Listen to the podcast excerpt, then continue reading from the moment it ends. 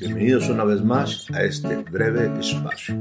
Soy Héctor Rocha y mi deseo e interés se centra siempre en que el tema del día de hoy me provea elementos importantes de reflexión.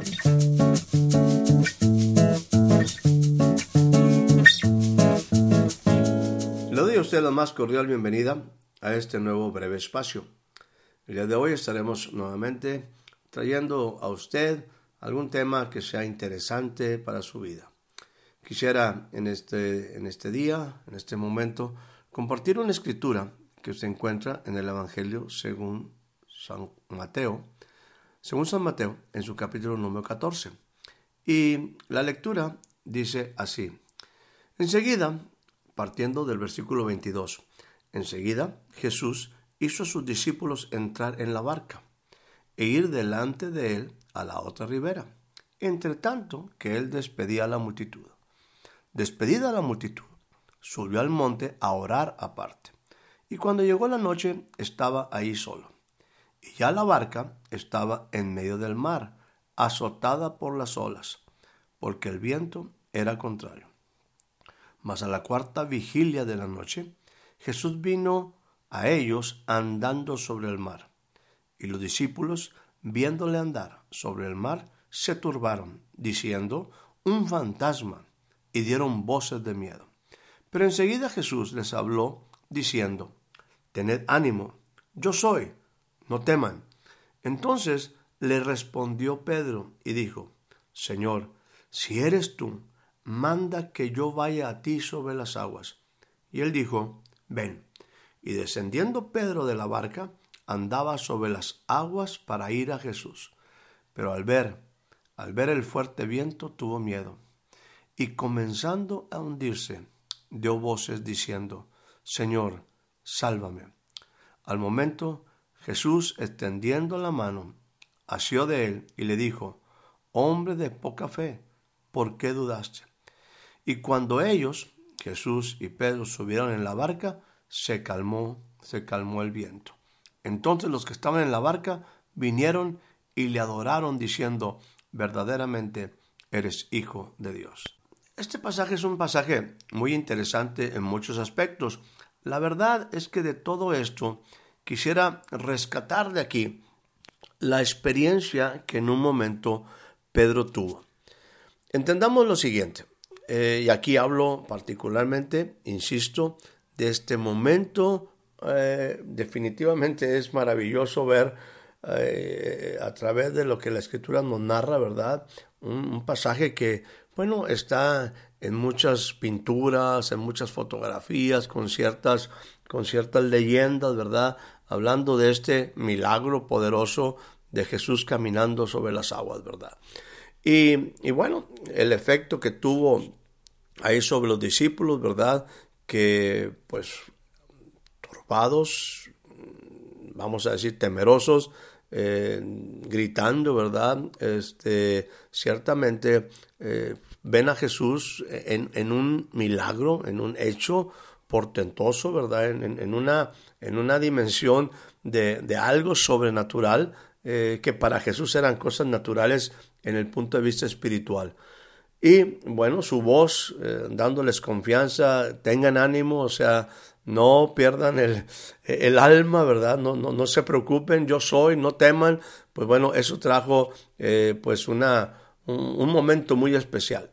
En ese instante, en ese instante dice que, que Pedro le dice, Señor, si eres tú, manda que yo vaya a ti sobre las aguas. Yo creo que eso fue algo que, que caracterizó la vida de, de Pedro, un Pedro que definitivamente estaba como los otros discípulos aprendiendo, maravillándose de, las palabras de Jesús, eh, siendo enseñado en muchos aspectos, eh, reconociendo en Jesús ah, ah, o cada día aprendiendo más de la vida de Jesús en sus diferentes actos, sus diferentes oportunidades donde, bueno, pues había milagros, sanidades diversas. Y, y ahora vemos a un Pedro aquí como eh, no dudando, ¿verdad? Sino al contrario, sabiendo la posibilidad de, de, lo que podía suceder. Aquí me gustaría utilizar él empieza a conocer a Jesús y sabe que las palabras de Jesús, sabe lo que la autoridad de Jesús, empieza a tener un mayor conocimiento de Jesús, eh, diciendo, pues si Él puede hacerlo, yo también puedo hacer algo, ¿verdad? Y, y, le pide algo en una manera audaz, eh, tiene una solicitud, pues, pues yo no sé a cuántos de los discípulos se le pudiera haber ocurrido, ¿verdad?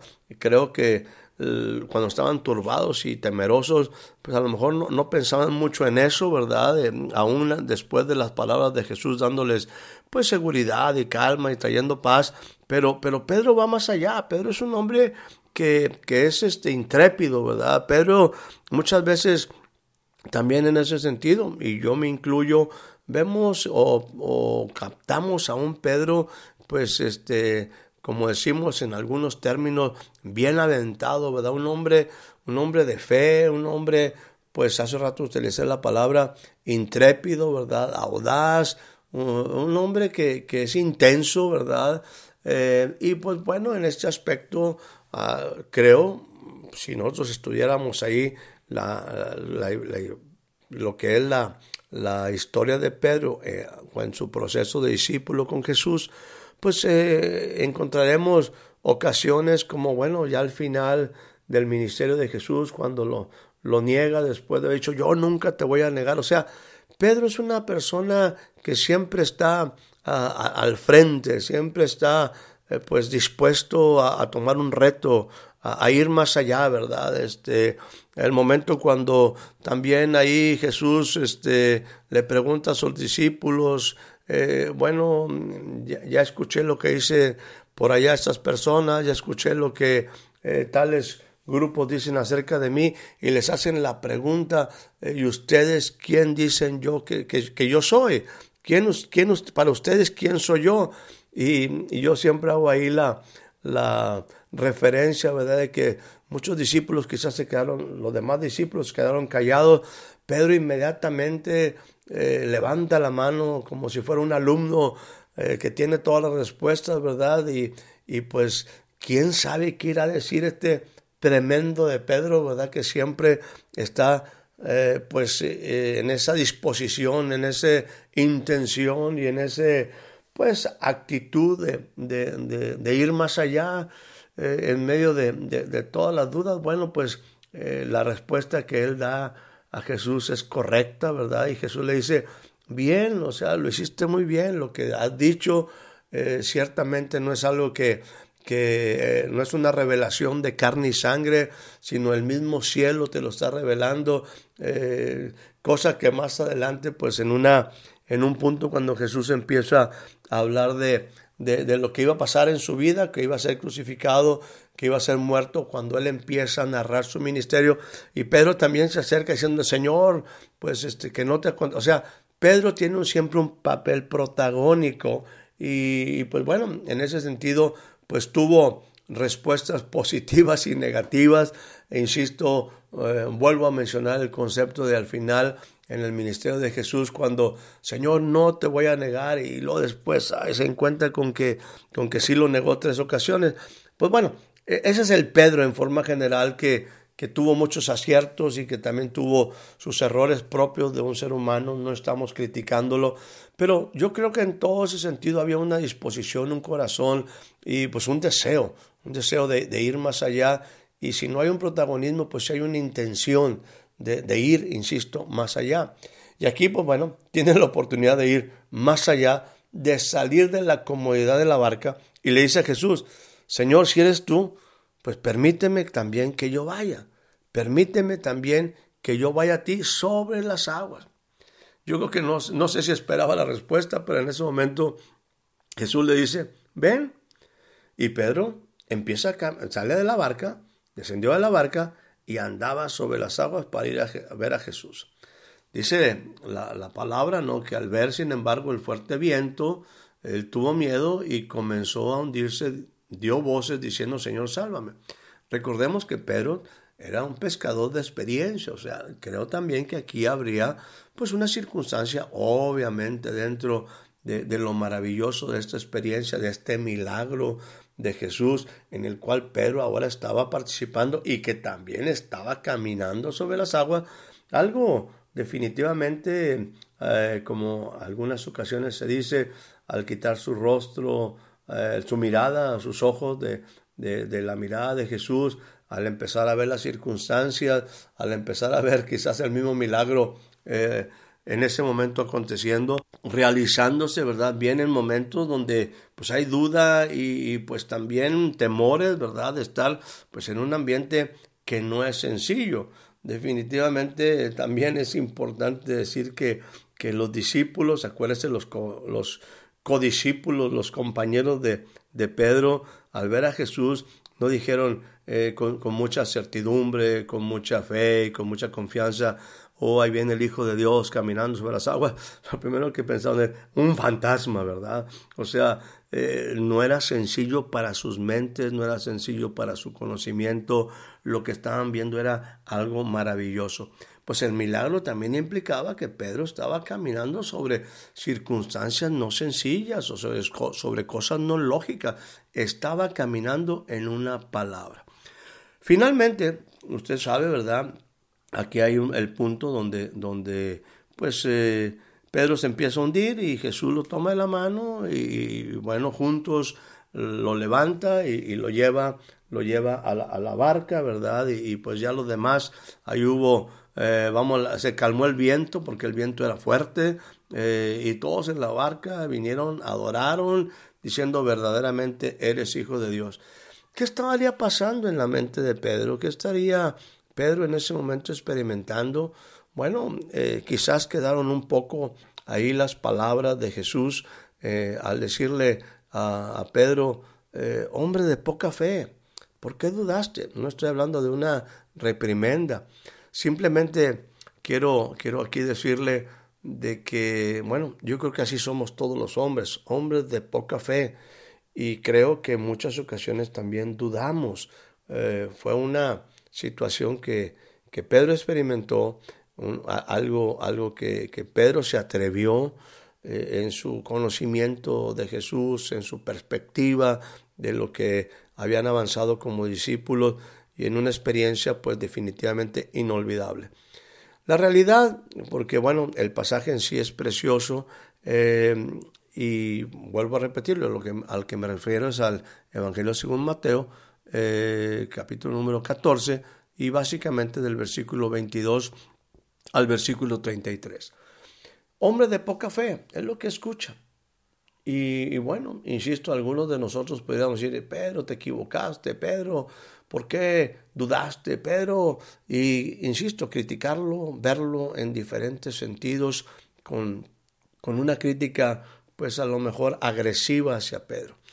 Lo que yo sé aquí, lo que quiero dejar en un momento muy, muy, ah, pues, fácil, espero para usted y para mí, eh, en la experiencia que Pedro estaba viviendo, decirle lo siguiente. Decirle que para caminar sobre las aguas, aún nuestra poca fe es suficiente. Si nuestra fe es una certeza, una convicción, Jesús habla con Pedro. No, está diciendo que es un hombre de una superfe. Dice, hombre de poca fe, ¿por qué dudaste? Y bueno, la poca fe, no criticable en ningún sentido, de Pedro, le hizo caminar sobre las aguas. Quizás usted y yo podemos decir aquí en una manera negativa, no, pero es que de haber caminado con Jesús, ahí estaba Jesús. Entendamos, somos hombres, eh, hay mujeres, somos personas totalmente vulnerables, somos débiles, estamos aprendiendo. Pero bueno, déjame decirte que la poca fe de este hombre en un momento le permitió caminar sobre las aguas. ¿Qué pudo haber pasado? A lo mejor hablaríamos de un doble milagro cuando él se hunde y a lo mejor se ahoga si Jesús está ahí, podría haberlo resucitado, ¿sí o no? Pues claro. O sea, estar con Jesús, que es el Señor de la vida, en Él estaba la vida. Todavía, por ejemplo, pudiéramos utilizar, violentando un poquito, eh, aquel que estuviera muerto, eh, si está conmigo, vivirá, ¿verdad? Aunque estuviera muerto, vivirá.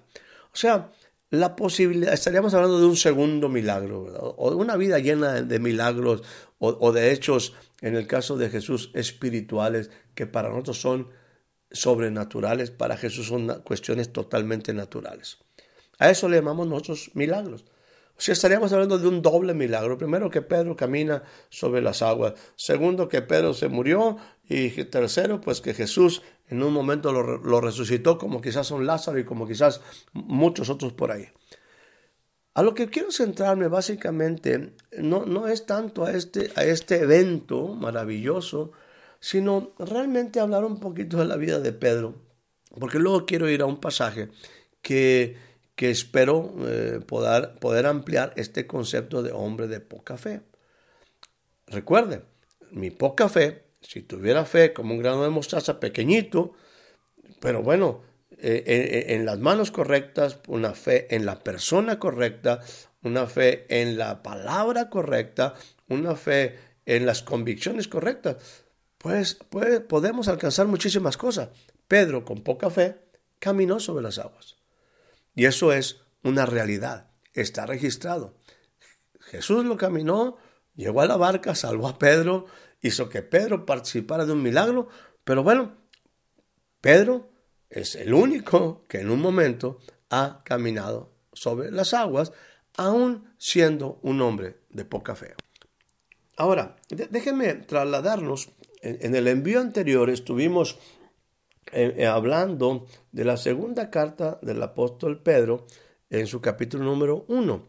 Y nuevamente quiero referirme a la segunda carta del apóstol Pedro, capítulo número 1, pero ahora en el versículo número 5. Esta es la carta que el apóstol Pedro, ahora apóstol Pedro, un hombre que ya tiene ahora una mayor experiencia, no un discípulo que todavía estaba siendo entrenado, eh, nos habla lo siguiente particularmente en el versículo o a partir del versículo número 5 al cual quiero, el cual quiero leerlo. Dice lo siguiente, vosotros también, poniendo toda diligencia por esto mismo, hago referencia a, la obra de Jesús, de que ciertamente Dios nos hizo partícipes de grandes promesas, que Dios ciertamente nos ha dado todas las cosas que pertenecen a la vida y a la piedad, que el divino poder, por el, mediante el conocimiento de aquel que nos llamó por su gloria y excelencia, nos da la oportunidad de participar de preciosas, de grandísimas promesas y llegar a ser participantes de la naturaleza divina, de la vida de Dios, de la vida plena. Bueno, eh, por esta causa, ahora amplío un poquito y volviendo al concepto o al versículo del capítulo número 1, versículo 5 de la segunda carta del apóstol Pedro, dice lo siguiente, por esto, poniendo toda diligencia, poniendo toda diligencia, esto es eh, aplicándote,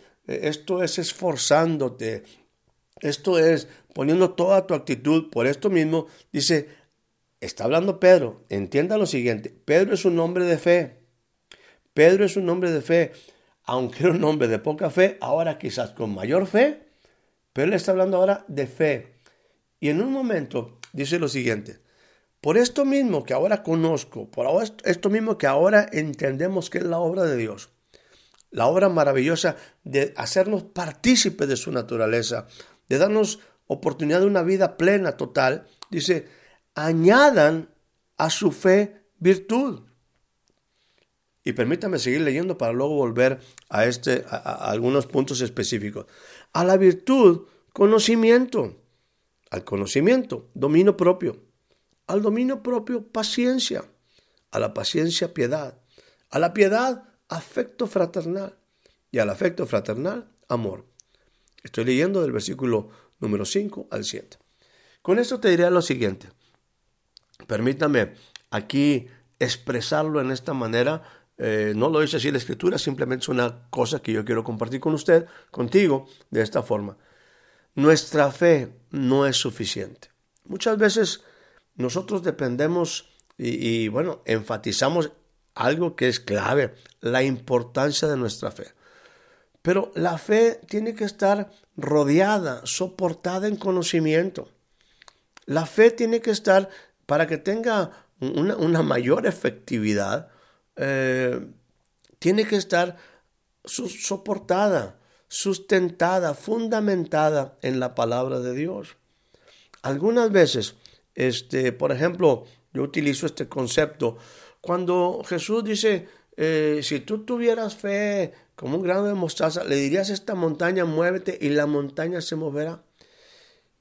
Y podemos entrar en muchas, en muchas cuestiones, este, pues, eh, eh, una forma ilustrativa de decir de nuestros problemas o hablar de las cosas que se oponen a nosotros, de adversidades. Pero vamos a pensar en un momento este, que no es no solamente una metáfora, ¿verdad? Este, sino que realmente hay una montaña una montaña que, que nos está estorbando. Yo vivo en una ciudad rodeada de montañas. Imagínese que yo uso mi, fe porque se me ocurre mover una montaña. Y está otra persona ahí también con una misma fe, con otra necesidad, que le gusta mucho la montaña. Y ahí está uno poniendo y otro quitando la montaña. O sea, el punto es, ¿para qué quitamos la montaña? ¿O para qué la ponemos? ¿En qué manera usamos nuestra fe? ¿Para qué utilizamos nuestra fe? ¿Solamente para mover algunas cosas por hacerlo, por, por practicar nuestra fe? ¿O realmente entramos en una fe que es constructiva para cumplir un propósito? Bueno, aquí es donde establezco yo el punto de que nuestra fe puede ser maravillosa, pero por alguna razón, un hombre de fe, un hombre que caminó sobre las aguas, aún con poca fe, nos dice lo siguiente, añade a tu fe virtud, virtud. ¿Qué es virtud? Virtud son valores, así podemos manejarlo. Una virtud es un valor que nosotros lo incorporamos a nuestra vida. Eh, las virtudes, un, valor, por ejemplo, es algo que puede estar fuera de nosotros. La virtud me, me, permite incluir un valor, algo valioso a mi vida al ponerlo en práctica. No en vano la palabra me dice en el libro de Romanos, dice que nosotros ciertamente, así lo dice, el justo vivirá por la fe. Pero dice en el versículo 17, y estoy leyendo Romanos capítulo número 1, dice lo siguiente, en el Evangelio en las buenas nuevas de Dios. La justicia, la palabra, la revelación de la palabra, el porqué de la acción de Dios, se revela para nosotros, número uno, por fe, pero también para fe. Muchas veces nosotros solamente hemos vivido por fe, pero no vivimos para fe. Y esto implica una vida. O sea, yo tengo que incorporar mi vida porque tengo la convicción de que hay preciosas y grandísimas promesas, de que yo soy partícipe de la naturaleza divina, por lo tanto soy partícipe del Dios eterno, llego a ser parte de Él, llego a ser partícipe del Espíritu Santo, implica que mi fe tiene que tener más allá que solamente sostenerme o ayudarme a sobrevivir o ayudarme en pequeñas cosas del día, yo soy incorporado incorporado a una vida plena y eso implica que mi vida es una vida de fe, pero que tiene que tener acciones, valores que se incorporan. La fe debe ser un, un valor que se incorpora, por lo tanto se constituye en una virtud, en un estilo de vida. El apóstol sigue diciendo lo siguiente, a tu virtud añádele el conocimiento. Es sumamente importante, acuérdense, eh, conoceremos la verdad y la verdad nos hará libre. Conocimiento es la base de la libertad. Eh, el pueblo perece por falta de conocimiento. La ignorancia es sumamente eh, costosa. Y no te hablo del conocimiento cualquiera, te hablo del conocimiento de las cosas, de los principios, de la ley de Dios, del propósito de Dios, de, de la intención de Dios. Te hablo de que tenemos que conocer a Dios, conocer al verdadero, conocer la verdadera vida. Conocer es algo que el apóstol Pablo en un habla ahí en el capítulo número uno de Efesios diciendo, mira, yo no ceso de orar por ti, no ceso de orar por todos ustedes, para que el Dios de gracia, el Dios de nuestro Señor Jesucristo les dé espíritu de sabiduría, de revelación en el conocimiento de Él, de la verdadera vida, que los ojos de ustedes sean alumbrados. Bueno, es importante seguir conociendo. Por eso el apóstol dice, qué bueno que tienes fe, incorpora esa fe a tu vida de tal manera que sea una virtud, un estilo de vida.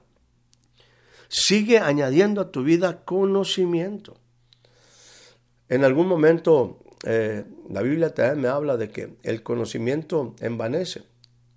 Por eso es importante que ese conocimiento esté regido por el, por el Espíritu Santo.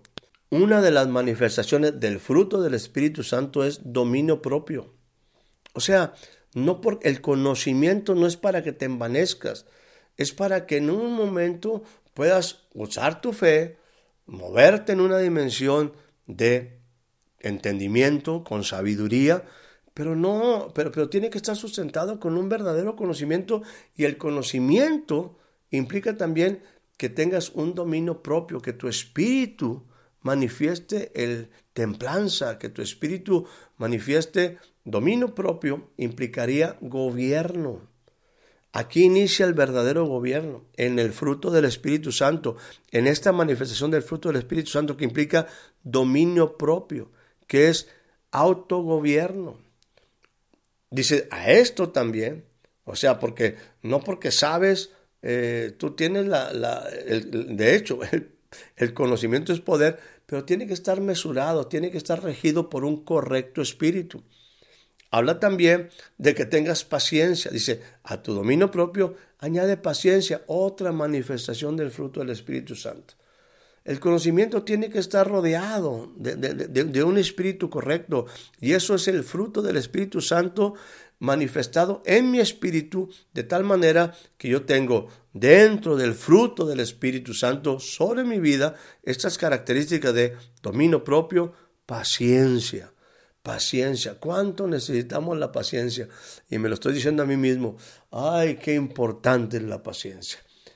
Piedad, piedad es que esto te lleva a una relación, lo mencionábamos en la, en la anterior eh, envío, este me habla de hombres que tienen el deseo de tener una comunión con Dios, el deseo de respetar las leyes de Dios, de respetar lo que Dios respeta, de ver lo que Dios ve. Son hombres, son mujeres eh, que en un instante han decidido vivir una vida acorde con el Dios del universo, respetando sus leyes, amándole, agradecidos por la obra, la obra redentora sobre sus vidas. Toda esa piedad obviamente e-, ese corazón de Dios se manifiesta en el afecto fraternal y finalmente en un amor que, bueno, este, eh, manifiesta definitivamente que llegamos a ser parte del amor de Dios, un amor como, como el que muchas veces hablamos y reconocemos que Dios, aun siendo otros pecadores, de tal manera Dios nos amó que envió a su Hijo, a pesar de que nosotros somos pecadores, porque ciertamente Él manifestó su amor para con nosotros, dando su vida por nosotros, eh, tomando nuestro lugar, eh, tomando definitivamente la, carga, eh, la culpabilidad, la sentencia de muerte que había sobre nosotros y dándonos vida. Así entonces, el apóstol está hablando de que tu fe y mi fe a este momento es buena, pero no es suficiente. Tu fe tienes que añadirle conocimiento. Perdóneme. Primero, incorporarla y hacerle una virtud. Añadir conocimiento. No solamente para tener, saber las cosas, sino para vivirlas. Eso implica dominio propio. Añadir también paciencia. A la paciencia hay que ponerle piedad. A la piedad, afecto fraternal, va siendo un resultado de mi conocimiento va a ser un resultado de mi fe, va a ser un resultado de mi virtud, va a ser un resultado de mi vida en el Espíritu. Y finalmente al afecto fraternal, amor, Amor a Dios y amor a todas las cosas. Bueno, no en vano, no en vano el apóstol Pedro está hablando de la importancia de que la fe tiene que manifestarse en nuestra vida diaria. Por lo tanto, gracias a Dios por la fe que tienes, gracias a Dios por la fe que ha ido creciendo. La fe viene por el oír, el oír la palabra de Dios, pero a esa fe siempre, siempre hay que añadirle aquello que en un momento nos habla el apóstol para que nuestra fe tenga un resultado en mi vida y en consecuencia aquellos que me rodean, la misma comunidad recibe el efecto de mi fe, de mi relación, de mi comunión con Dios. Y el apóstol dice, pongan sobre esto toda diligencia. O sea, esfuérzate, edúcate, camina, añade a tu vida, siempre está en un proceso de crecimiento. Y, y bueno, déjeme darle nada más para finalizar este envío, tres cosas que son consecuencia de esto. Dice, en el versículo número 8 del mismo capítulo número 1 de la segunda carta del apóstol Pedro dice lo siguiente, porque si estas cosas están en ti, están en ustedes, y estas cosas abundan. Vuelvo a decirlo, porque si todo esto, todo este proceso al que tú estás poniendo diligencia, estás poniendo eh, deseo, estás poniendo tu vida, has hecho de esto una constante progresiva de aumento en tu vida. Bueno, si estas cosas están en vosotros y todavía abundan, o sea que siempre hay que estar añadiendo, añadiendo en una manera de fortalecer y hacer que nuestras vidas alcancen su plenitud. Bueno, dice, número uno, no te dejarán estar ocioso. Tampoco vas a estar sin fruto. Es bien importante, sin fruto en cuanto al conocimiento del Señor. O sea, habrá resultados en tu vida. Habrá resultados en tu vida. Entonces, cuando todo esto, sea tu fe, tú le estás añadiendo virtud. A la virtud le estás añadiendo conocimiento. Al conocimiento, dominio propio. Al dominio propio, paciencia. A la paciencia, piedad. A la piedad, afecto fraternal. Y al afecto fraternal, amor. O sea, si pones diligencia en trabajar sobre todo ello constantemente, tres cosas van a suceder en una manera concreta sobre tu vida. Número uno, acuérdate que estas cosas van a ser van a ser, van a abundar en tu vida. Tú tienes que trabajar para que abunden esas cosas que están en tu vida. Número uno, decíamos, no te van a dejar estar ocioso ni sin fruto en cuanto a tu conocimiento del Señor. O sea, que el conocimiento se va a traducir en ocupaciones correctas y en frutos adecuados. Interesante, ¿no? El versículo número 9 me da una segunda cosa que va a acontecer.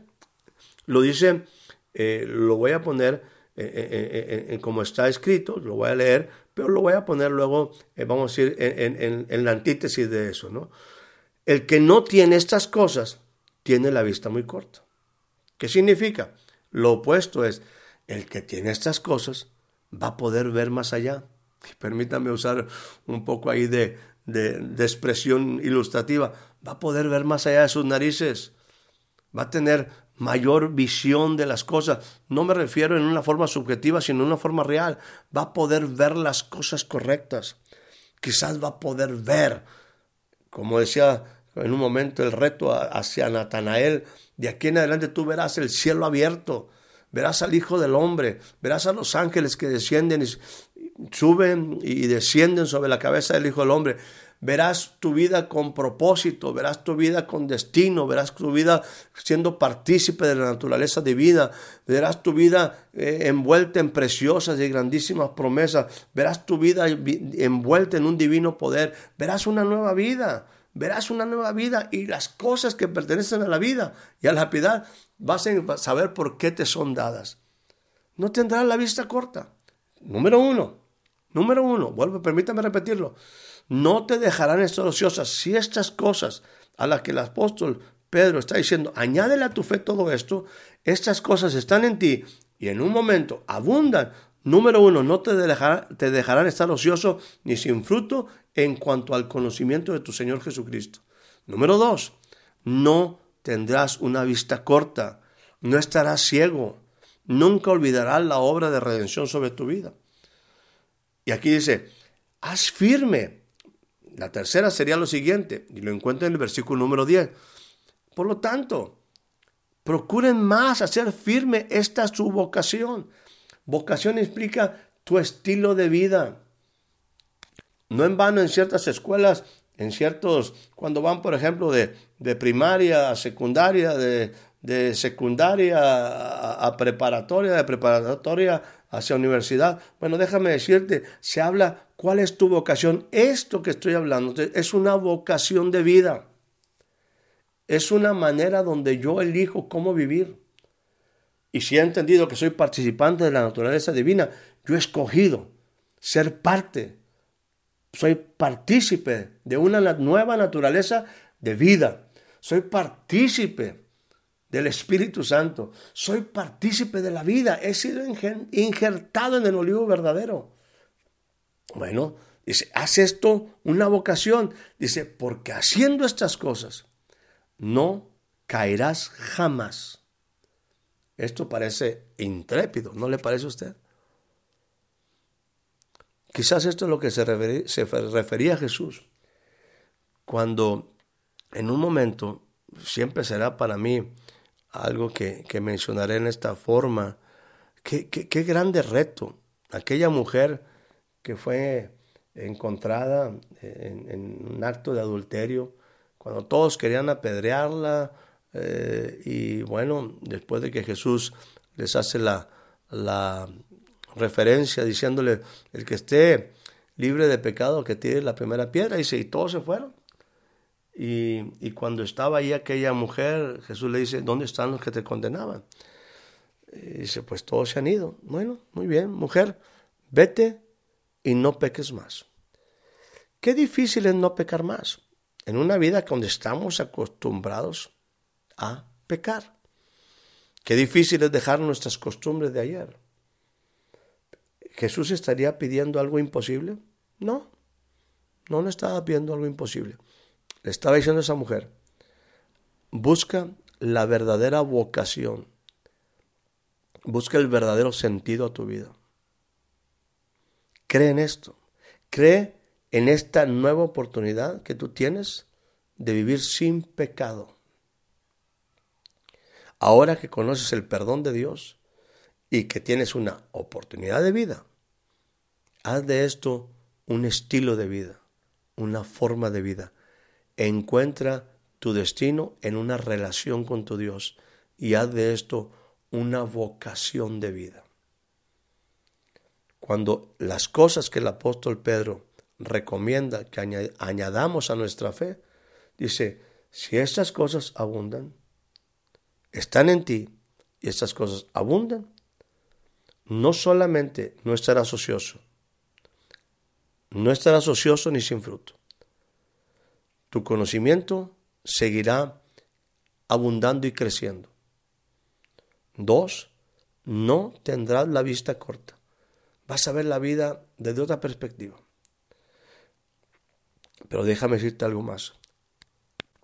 Si tú haces de esto tu estilo de vida y lo tomas como tu vocación, en función a tu elección y tu relación con Dios, si haces esas cosas, tú no vas a caer jamás.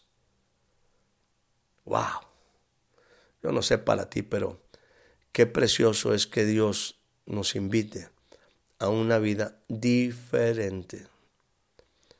Quizás en algún momento hablaré de esto. Yo siempre he dicho que que el pecar es para gente que no tiene propósito. El seguir en los mismos errores de nuestra vida es para gente que no tiene destino. El seguir cometiendo las mismas fallas en nuestra vida. Ciertamente nos hablan de que no conocemos la obra de Dios, el regalo de Dios manifestado en Jesús.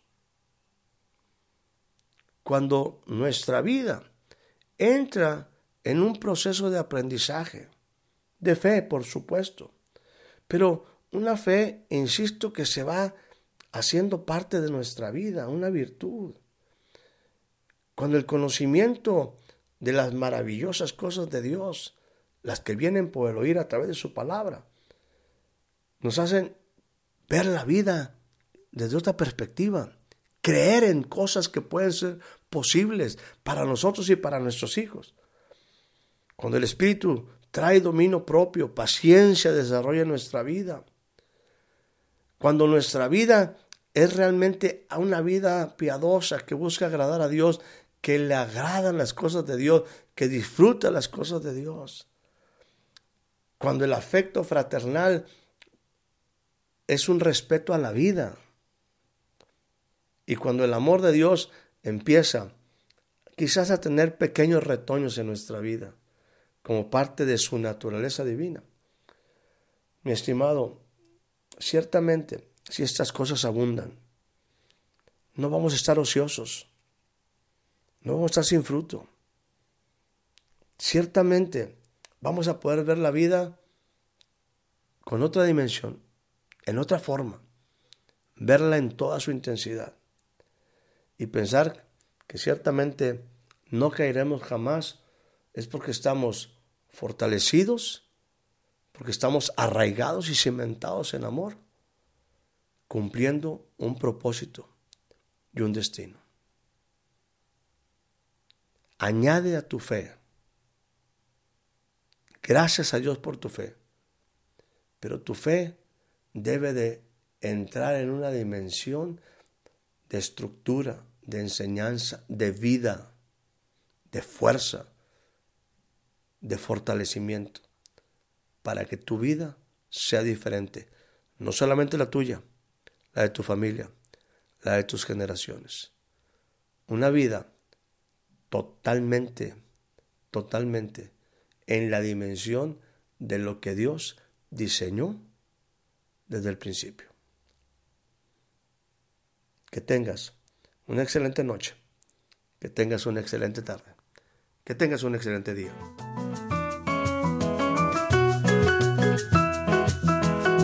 Muchas gracias por ser parte de este breve espacio. Hasta la próxima.